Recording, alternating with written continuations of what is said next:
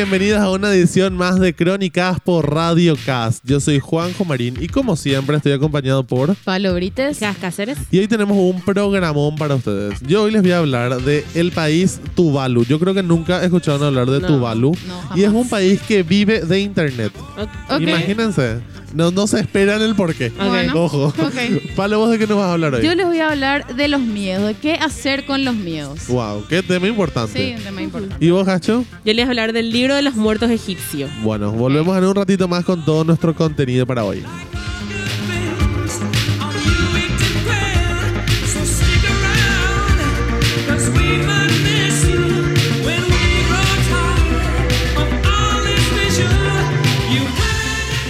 Para todos los que nos están escuchando, queremos contarles que estamos grabando el programa desde la radio acá, acá desde el colegio, cumpliendo todos los protocolos de sanidad establecidos por el Ministerio de Salud Pública y Bienestar Social. Así mismo. Y también, eh, antes de seguir con el programa, queremos hacerle acordar a toda la gente que estamos en emergencia nacional. Tenemos que ayudar a los bomberos, tenemos que donar, tenemos que tratar de dar lo más que podamos para ayudar a esta situación. El SECA está haciendo una, una colecta, ¿verdad? Está con está juntando donaciones para llevar a los bomberos, entonces mientras más podamos ayudar, mejor. Y también, aparte de ayudar a los bomberos, evitar eh, Quemar quemar basura. basura, hacer más humo del que ya hay.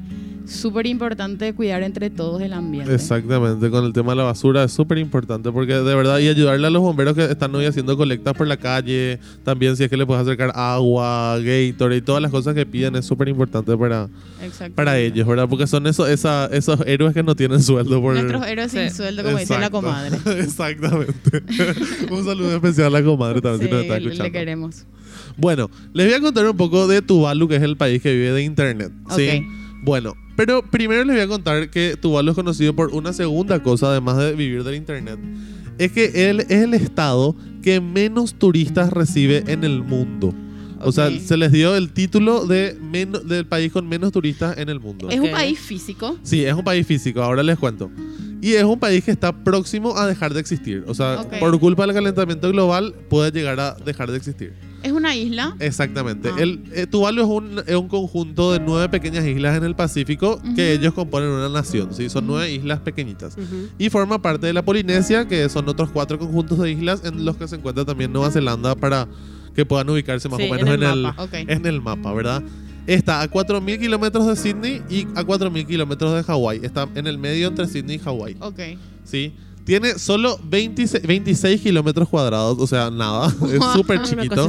¿Verdad? O sea, eso de tierra, ¿verdad? Porque de, zona de mar es mucho más grande, ¿verdad? Y tiene solo 10.000 habitantes. 10.000 habitantes. 10.000 habitantes. El único país más chico y con menos habitantes es el Vaticano, imagínense. O sea, no hay otro país más chico con menos habitantes. Bueno, Tuvalu era una colonia británica que se independizó en el 78, pero sigue siendo como casi todas las colonias británicas parte del Commonwealth y, y la reina Isabel sigue siendo su jefa de Estado eh, legalmente hablando, ¿verdad? En su bandera tiene la bandera del Reino Unido y aparte tiene nueve estrellas en un fondo celeste que representa cada una de las nueve islas Las que islas. componen al, al país. Y acá, tiene, acá viene el, el- el punto. Solamente recibe 2.000 turistas al año, o sea, nada. Y solamente hay dos vuelos por semana que, Ah. vienen, que llegan hasta, el- hasta la isla. Eso te iba a preguntar, ¿cómo uno ¿verdad? llega hasta Claro, y los dos, los dos vuelos por semana vienen de Fiji. ¿sí? Y fue la Organización Mundial del Turismo el que le dio el título del país menos visitado del mundo porque sí existe una Organización Mundial del Turismo. Por si no sabían. Ok. Pero ojo que es, o sea, es difícil llegar hasta ahí también porque el, el ticket de ida y vuelta de Fiji hasta Tuvalu puede salir hasta mil dólares. O sea, un ticket no es, no es nada barato.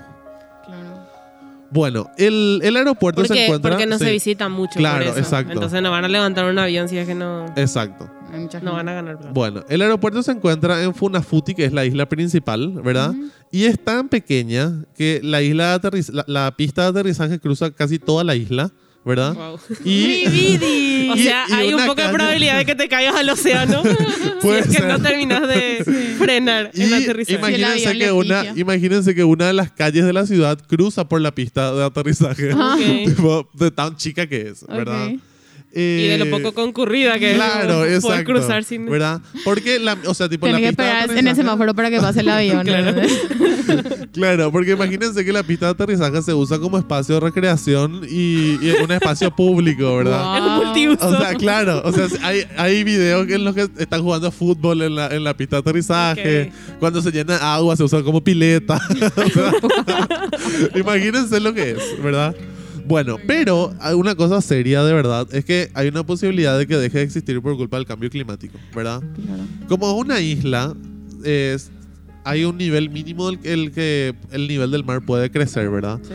Y ese nivel es 5 metros sobre el nivel del mar, nomás puede crecer el agua para que deje de desaparecer. ¿verdad?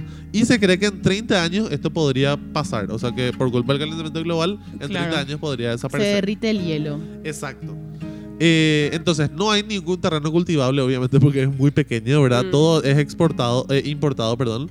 Y el único, el, o sea, el único negocio que tienen prácticamente es la pesca, ¿verdad? Pero, ojo, y acá viene el, el dato interesante de Tuvalu. Tuvalu es uno de los países que tiene un ingreso constante y anual de 5 millones de dólares al año. ¿Por qué? Por no hacer absolutamente nada. ¿Y qué, tiene, ¿y qué es eso? Es, representa casi el, casi el 10% de su economía. O sea, Wow. muchísimo, Pero, ¿verdad? ¿cómo? Ahora les cuento por qué, ¿verdad? ¿Por qué? Bueno, ¿Cómo pasa uno que hace eso? Todos los países tenemos un dominio superior geográfico, ¿verdad? ¿Qué significa el dominio superior geográfico? Son dos letras que nos representan en Internet.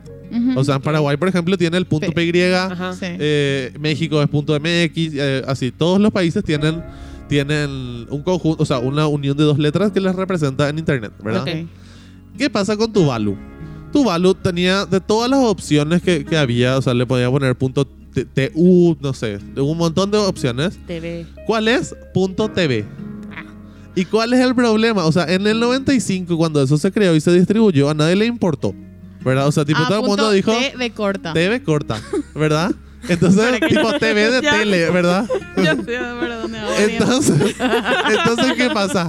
Nadie dijo nada, tipo, bien, todo bien, no pasa nada con que tengas punto TV. Porque no significa nada. Claro, pero a medida que empezó a crecer la tele y empezó a crecer el internet, muchos canales de televisión querían tener su propio dominio que termine en punto .tv, ¿verdad?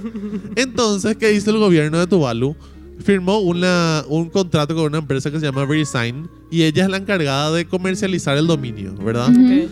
Entonces, la última vez que se renovó el contrato fue en el 2011 y ahí se, se cerró el trato de que le den 5 millones al año a Tuvalu para que Puedan la gente usar. pueda usar el, el dominio de punto .tv. o sea, Muy literalmente bueno. por nada, ¿verdad? Muy bueno. Me encanta. Y eso hizo, o sea, esos Casualidades 5 de la millones hacen que el país pueda crecer muchísimo, ¿verdad? Entonces, se hacen obras de infraestructura, se asfaltan las calles, todo con esos 5 millones de dólares. Y ojo al dato, que Cancha en la Tuvalu, pista de claro, aterrizaje. Ojo, Tuvalu tiene el 99% de su población está alfabetizada.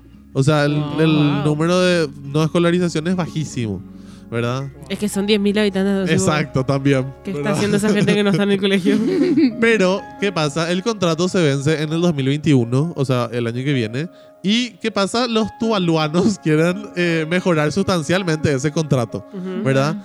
Porque obviamente no está, tipo, no está esto pues publicado en ningún lugar, ¿verdad? Pero las malas lenguas cuentan que, que o sea, tipo a VeriSign, ellos cobran por el, por el mantenimiento y el uso del dominio .tv 100 dólares por año al que quiera tener, ¿verdad?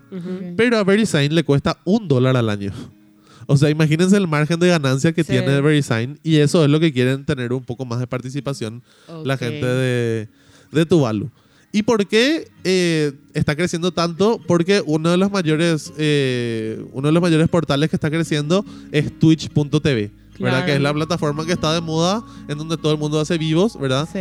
Y se cree que se, que se consumen 1.500.000 horas por mes en ese, en ese sitio. montón. Wow. Es un montón de, si- de, de horas, ¿verdad?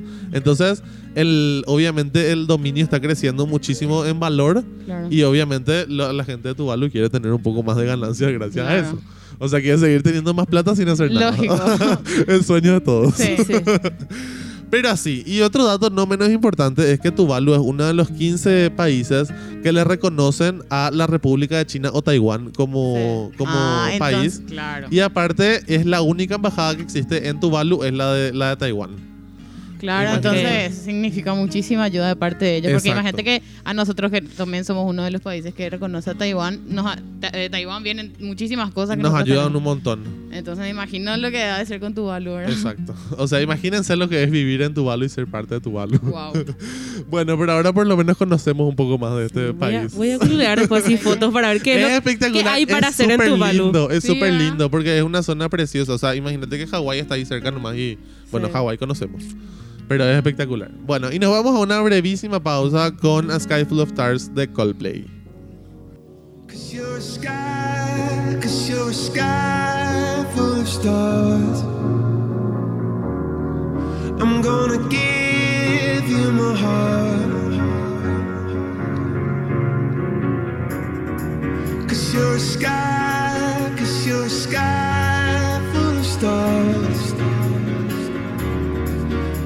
You light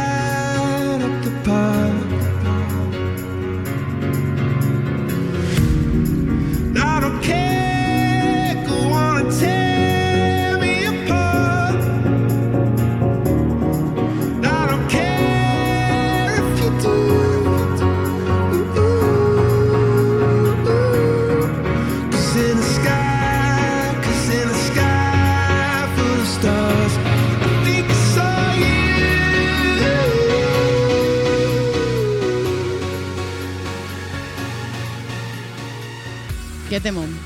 Temazo, temón temazo, temazo. Bueno, yo les voy a hablar de qué hacer con nuestros miedos. Todos tenemos miedo, todos tenemos miedo a, a cual- a algo, a- por lo A un menos montón una de cosa, cosas. ¿verdad? Un montón de cosas realmente. Ya tenemos miedo a las cucarachas, a los Ah. payasos, a las arañas. A las alturas, Y- a la oscuridad. Hay muchísimos miedos.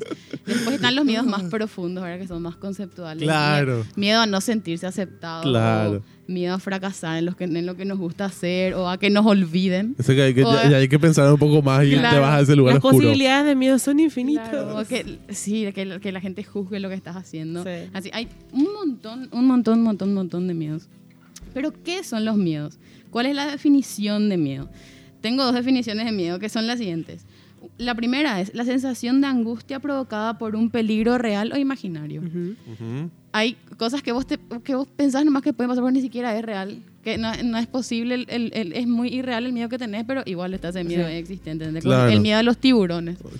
Eso no es tan irreal. O sea, el miedo a los zombies, por ejemplo, ponerle un poco más irreal. Sí, pero los tiburones no atacan a la gente normalmente. ¿entendés? Claro, pero te puede Más que- No pasar. me gustaría averiguarlo. Más gente murió porque se le cayó un mueble encima ah, que la gente que murió porque le, le atacó un tiburón. ¿entendés? Qué triste. Qué triste. Bueno, la segunda definición. Igual no nadaría con tiburones, lejos de, lejos de esa parte, en la orilla siempre. Bueno, la segunda definición es sentimiento de desconfianza que impulsa a creer que ocurrirá un hecho contrario a lo que uno desea. Ok. ¿Verdad? Son, son todas cosas que nosotros nomás no- nos metemos en la cabeza.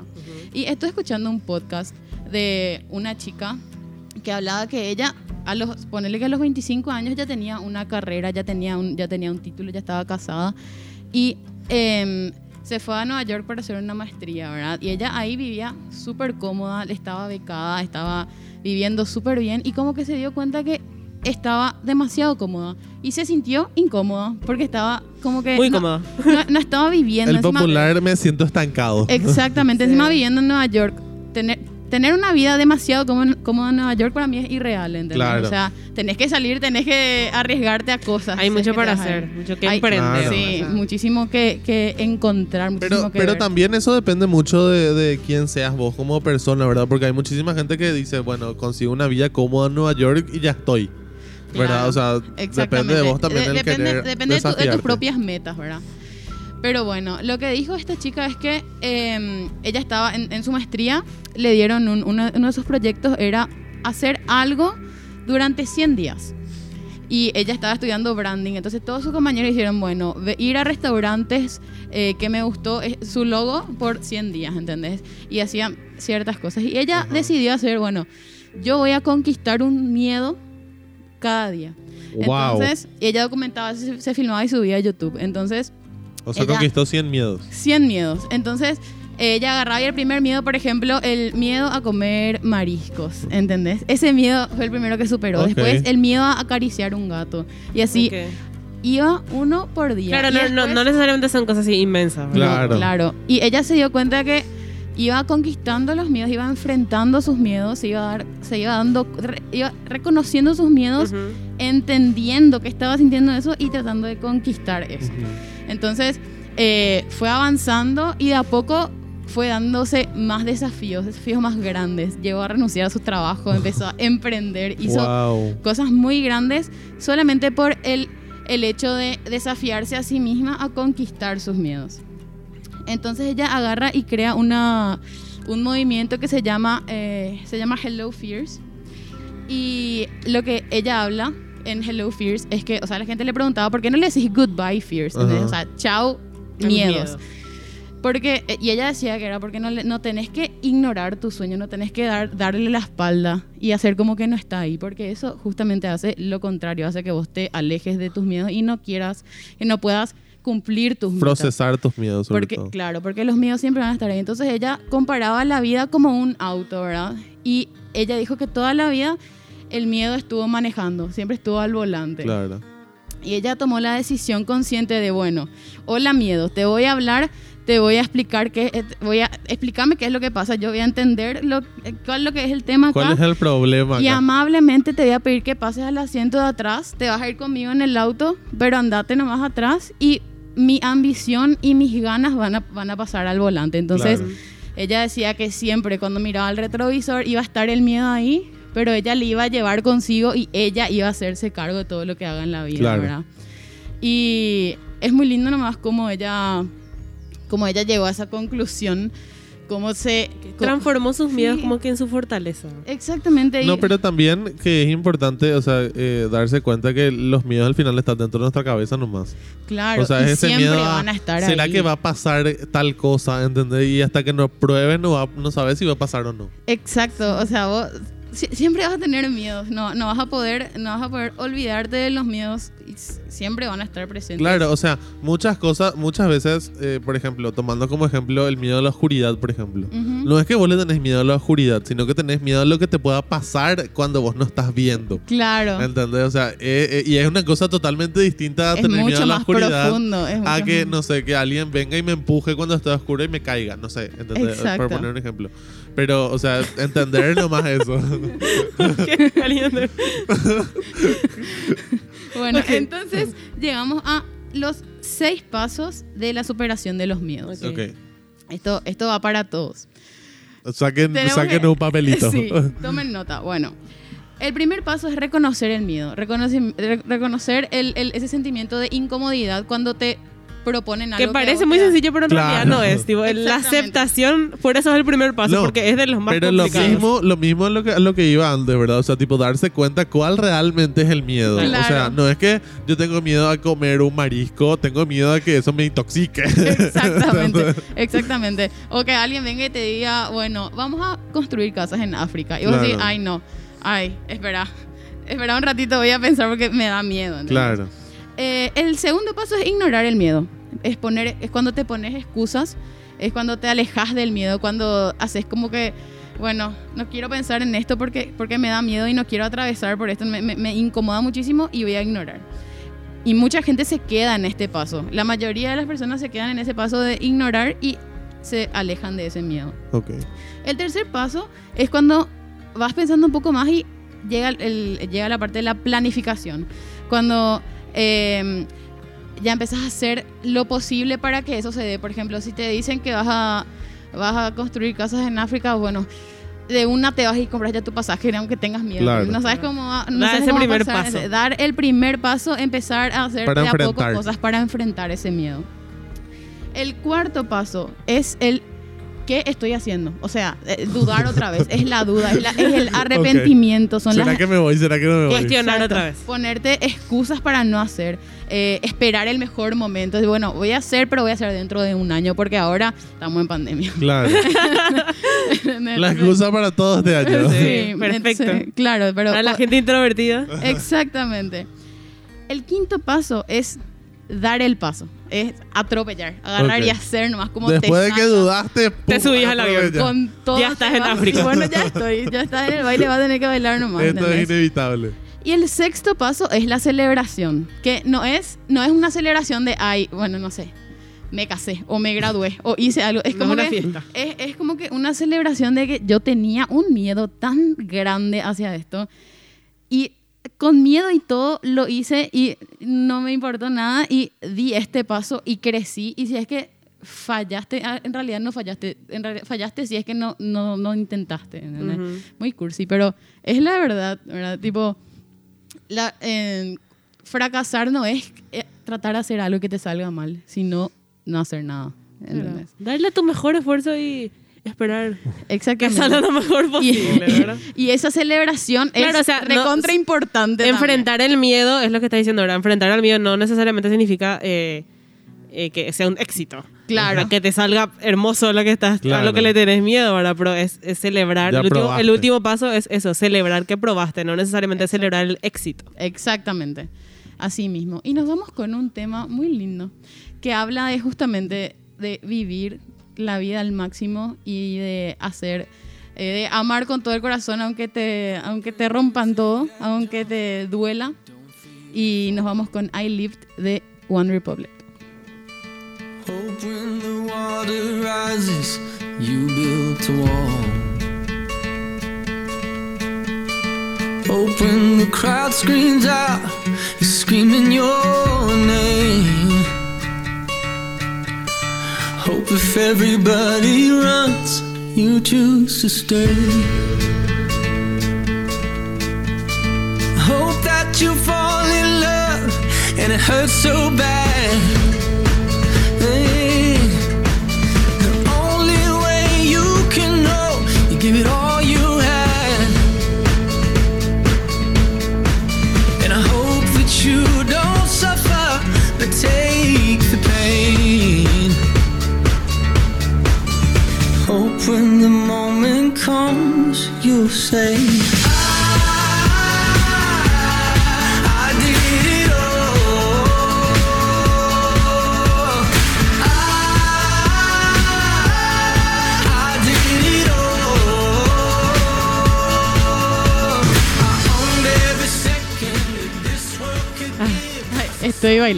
Sí, esta música realmente me, me pone muy buen Me trae recuerdos. Sí, sí.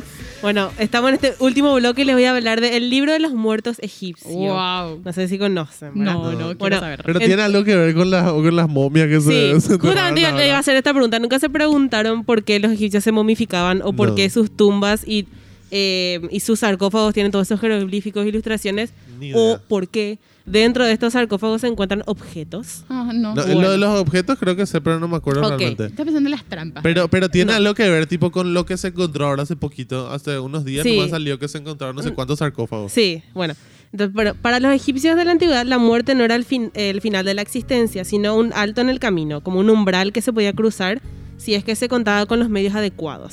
La momificación de los cuerpos, los objetos y amuletos depositados junto al difunto o la arquitectura y la decoración de las tumbas, según los egipcios, eran algunos de los instrumentos que podían permitir transitar la muerte y conocer un nuevo amanecer en el más allá. Claro. Bueno, entonces, eh, otro de estos medios lo constituía la palabra pronunciada durante los rituales de, de enterramiento. Y, la- y después estaba la forma escrita, que eran conjuros y encantamientos, ¿verdad? Este, es el- este último es lo que se denomina como el libro de los muertos. Ujú. ok. El texto era una guía que consistía en una serie de sortilegios destinados para ayudar al difunto a superar el juicio de Osiris, asistirlo en su viaje a través del Duat, que es el inframundo egipcio, Ajá. y viajar hasta Auru, que es el paraíso egipcio, eh, donde reina Osiris. Bueno, en la Duat, el espíritu del fallecido era guiado por el dios Anubis ante el tribunal de Osiris. Anubis es el dios del inframundo. Bueno, eh, Anubis extraía el Ib del difunto, que es el corazón que representa la conciencia y la moralidad, y lo depositaba sobre una de los dos platillos en una balanza. El Ib era contrapesado con la pluma del Mat, que es el símbolo de la verdad y la justicia. Entonces, los dos te ponían en la balanza. Bueno, y mientras un jurado compuesto por 42 dioses le formulaba preguntas acerca de su conducta pasada y dependiendo de sus respuestas, el corazón disminuía o aumentaba de peso. Wow, qué difícil. Si el, if, si el if era menos pesado que la pluma del mat, el juicio de Osiris era positivo y, y el difunto podía vivir eternamente en el campus, en los campos de Auru, el paraíso, ¿verdad? Y si el veredicto era negativo y su, su if era más pesado que la pluma del mat, Entonces este era arrojado a Amit, que era una criatura que devoraba el corazón Wow. del difunto. Y bueno, esto se, se denominaba como la segunda muerte porque le sacaba la inmortalidad al difunto. Ah. Y con- al sacarle la, moría, inmortalidad, claro, Claro. esto era considerado tipo se borraba de la historia de, de Egipto. Porque ya Wow, no, era, no, no podía ser inmortal. Pero yo creí, yo creía, o sea, tenía el concepto de que los egipcios creían que todas esas cosas con las que se le enterraban, tipo, se iban con él al- a la vida. Claro. Sí, yo Pero Ajá. se iba con, en, en este, en este sentido lo que se, se iban para Claro. ayudarle Ah, a cruzar. No, es que literalmente tenía, tipo, su jarra. No, pero to- pero todo tenía Pero un significado. su, su humanidad probablemente. Todo tenía un significado, o sea, tipo, la, ponerle que no- la jarra, no sé si le enterraban una jarra, pero la jarra la te ayudaba a enfrentarte al monstruo de no sé qué, Ah, ¿entendés? entiendo, entiendo, entiendo. Entonces, el libro de los muertos es el nombre moderno que- de este texto funerario del antiguo Egipto.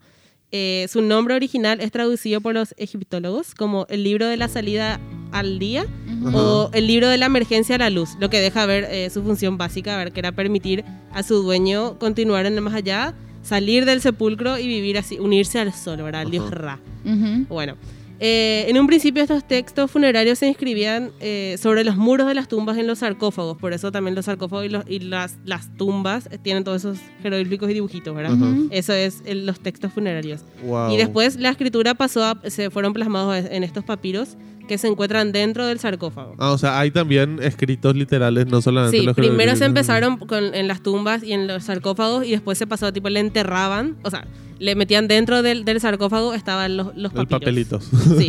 Bueno, la extensión de los papiros variaba según el poder adquisitivo de cada persona. O sea, la Ok. persona que quería tener el libro de los muertos, no era que cualquiera tenía, Claro. como guía en el inframundo tenía que pagar y depende de cuánto pagaba se le incluía en el libro más sortilegios que le ayudaban con las pruebas en el más allá. tipo tu combo. Claro.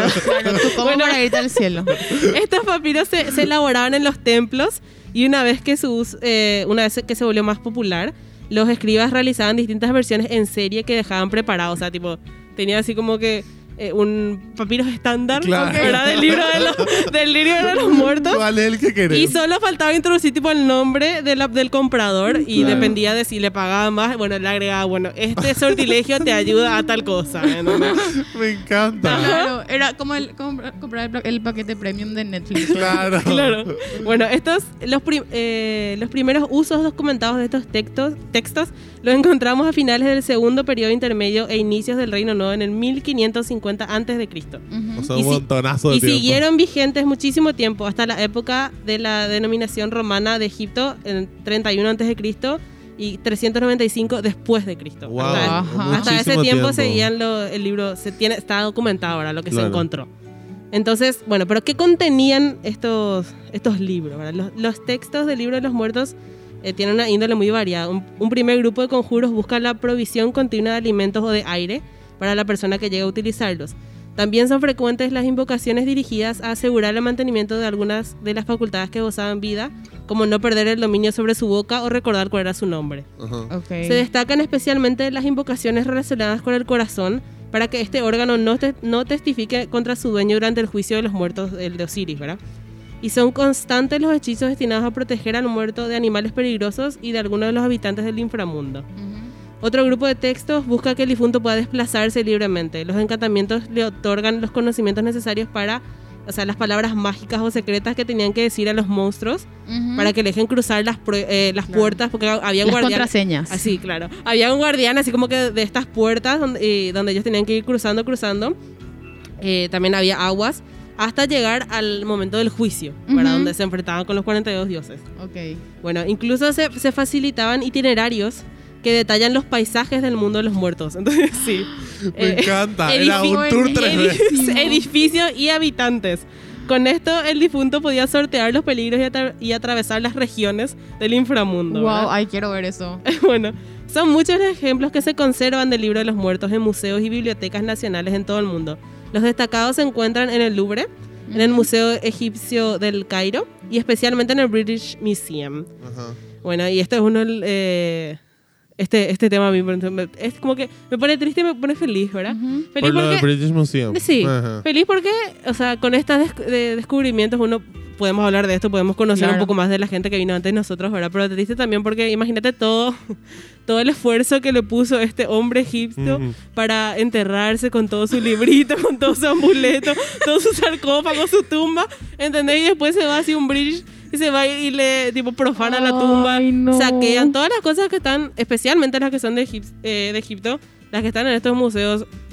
Son robados, o sea, tipo, Ese egipcio que está ahora en el inframundo, por ejemplo, Claro, y está se perdió su libro. se quedó sin su mapa. Ahora está perdido. Bueno. perdido. ¿Qué fue lo que estaba hablando Juanjo, verdad? Que ahora se, se desenterraron un montón de tumbas, no sé qué, ¿verdad? Tipo, hay una forma de eh, igual estudiar, igual conocer un poco más y después proteger. Ojo, pero lo que también una cosa Claro. importante. No tenés, una por cosa qué, no tenés por qué sacarle No. de, de, Egi- de- de Egipto Totalmente. y en un museo. No, aparte que, o sea, hay que cuidar muchísimo porque a todos nos gustaría que nos respeten una vez que Claro. estamos, que ya nos fuimos, ¿verdad? O sea, no es que porque, wow, esta es una civilización súper antigua, voy a desenterrar todas las tumbas, ¿verdad? No, no funciona así.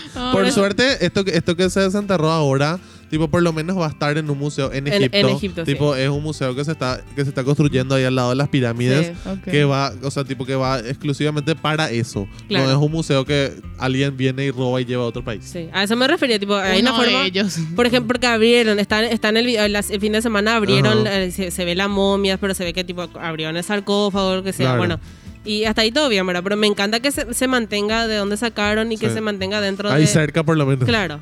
Entonces es cuestión de conocer un poquito más de qué son las momias, los sarcófagos, la cultura de esta gente, ¿verdad? Porque muchas relacionan a los egipcios como que estaban así como que obsesionados con la muerte o no sé qué, ¿verdad? Tipo, es una, una cosa muy como que tenebrosa, ¿verdad? Claro. Sí, Más si yo te digo, tipo, tenían un libro de los muertos. Claro. ¿entendés? Se les enterrado con el libro de los muertos. Pero era su creencia. Por eso, sea. entonces es importante nomás eh, respetar eso y entender que este libro de los muertos lo que te- el des- venía del deseo de los egipcios de, eh, así como acá dice... De la vida eterna. Como, claro, como dicen muchos de los títulos en sus capítulos del libro de los muertos, dice el de no morir una segunda vez en el inframundo, ¿verdad? Viene de eso. Entonces, Claro. respect. Claro. Respetar a todos. Muy interesante. Pero busquen así las, las imágenes de esto, ¿verdad? Pero aunque no me gusta mucho lo del British Museum, pero bueno. es lo que tenemos es lo hoy que hay día. para ver. Está Nunca bien. vamos a estar 100% Bueno. felices. Cerramos este crónicas con una vez más BTS, chicos, claro que sí. Nos vamos con esta música de BTS. Esto es Filter.